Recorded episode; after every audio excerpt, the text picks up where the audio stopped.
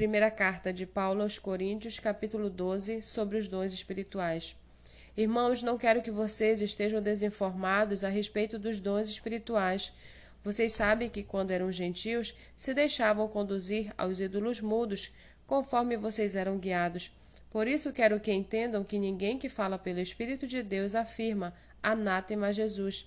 Por outro lado, ninguém pode dizer Senhor Jesus senão pelo Espírito Santo. Ora, os dons são diversos, mas o Espírito é o mesmo, e também há diversidade nos serviços, mas o Senhor é o mesmo. E há diversidade nas realizações, mas o mesmo Deus é quem opera tudo em todos. A manifestação do Espírito é concedida a cada um, visando um fim proveitoso. Porque a um é dada mediante o Espírito a palavra da sabedoria, a outro, segundo o mesmo Espírito, a palavra do conhecimento a um é dada no mesmo espírito a fé, a outro no mesmo espírito dor de curar, a outro operações de milagres, a outro profecia, a outro discernimento de espíritos, a um é dada a variedade de línguas e a outro capacidade para interpretá-las. Mas um só e o mesmo Espírito realiza todas essas coisas, distribuindo-as a cada um individualmente conforme ele quer. Porque assim como o corpo é um e tem muitos membros, e todos os membros, mesmo sendo muitos, constituem um só corpo, assim também é com respeito a Cristo, pois em um só Espírito todos nós fomos batizados em um só corpo, quer judeus, quer gregos, quer escravos, quer livres, e a todos nós foi dado beber de um só Espírito, porque também o corpo não é um só membro, mas muitos.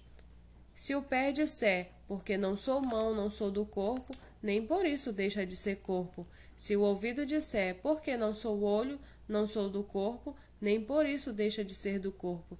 Se todo o corpo fosse olho, onde estaria o ouvido? E se todo ele fosse ouvido, onde estaria o olfato? Mas Deus dispôs os membros, colocando cada um deles no corpo como ele quis.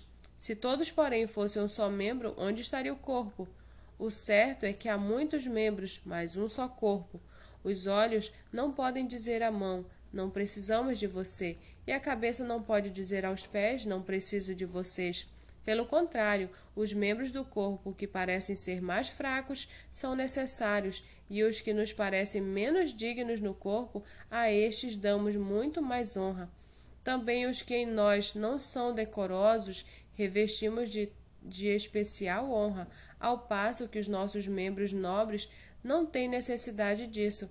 Contudo, Deus coordenou o corpo, concedendo muito mais honra àquilo que menos tinha, para que não haja divisões no corpo, mas para que os membros cooperem com igual cuidado em favor uns dos outros. De maneira que, se um membro sofre, todos sofrem com ele, e se um deles é honrado, todos os outros se alegram com ele. Ora, vocês são o corpo de Cristo e individualmente membros desse corpo.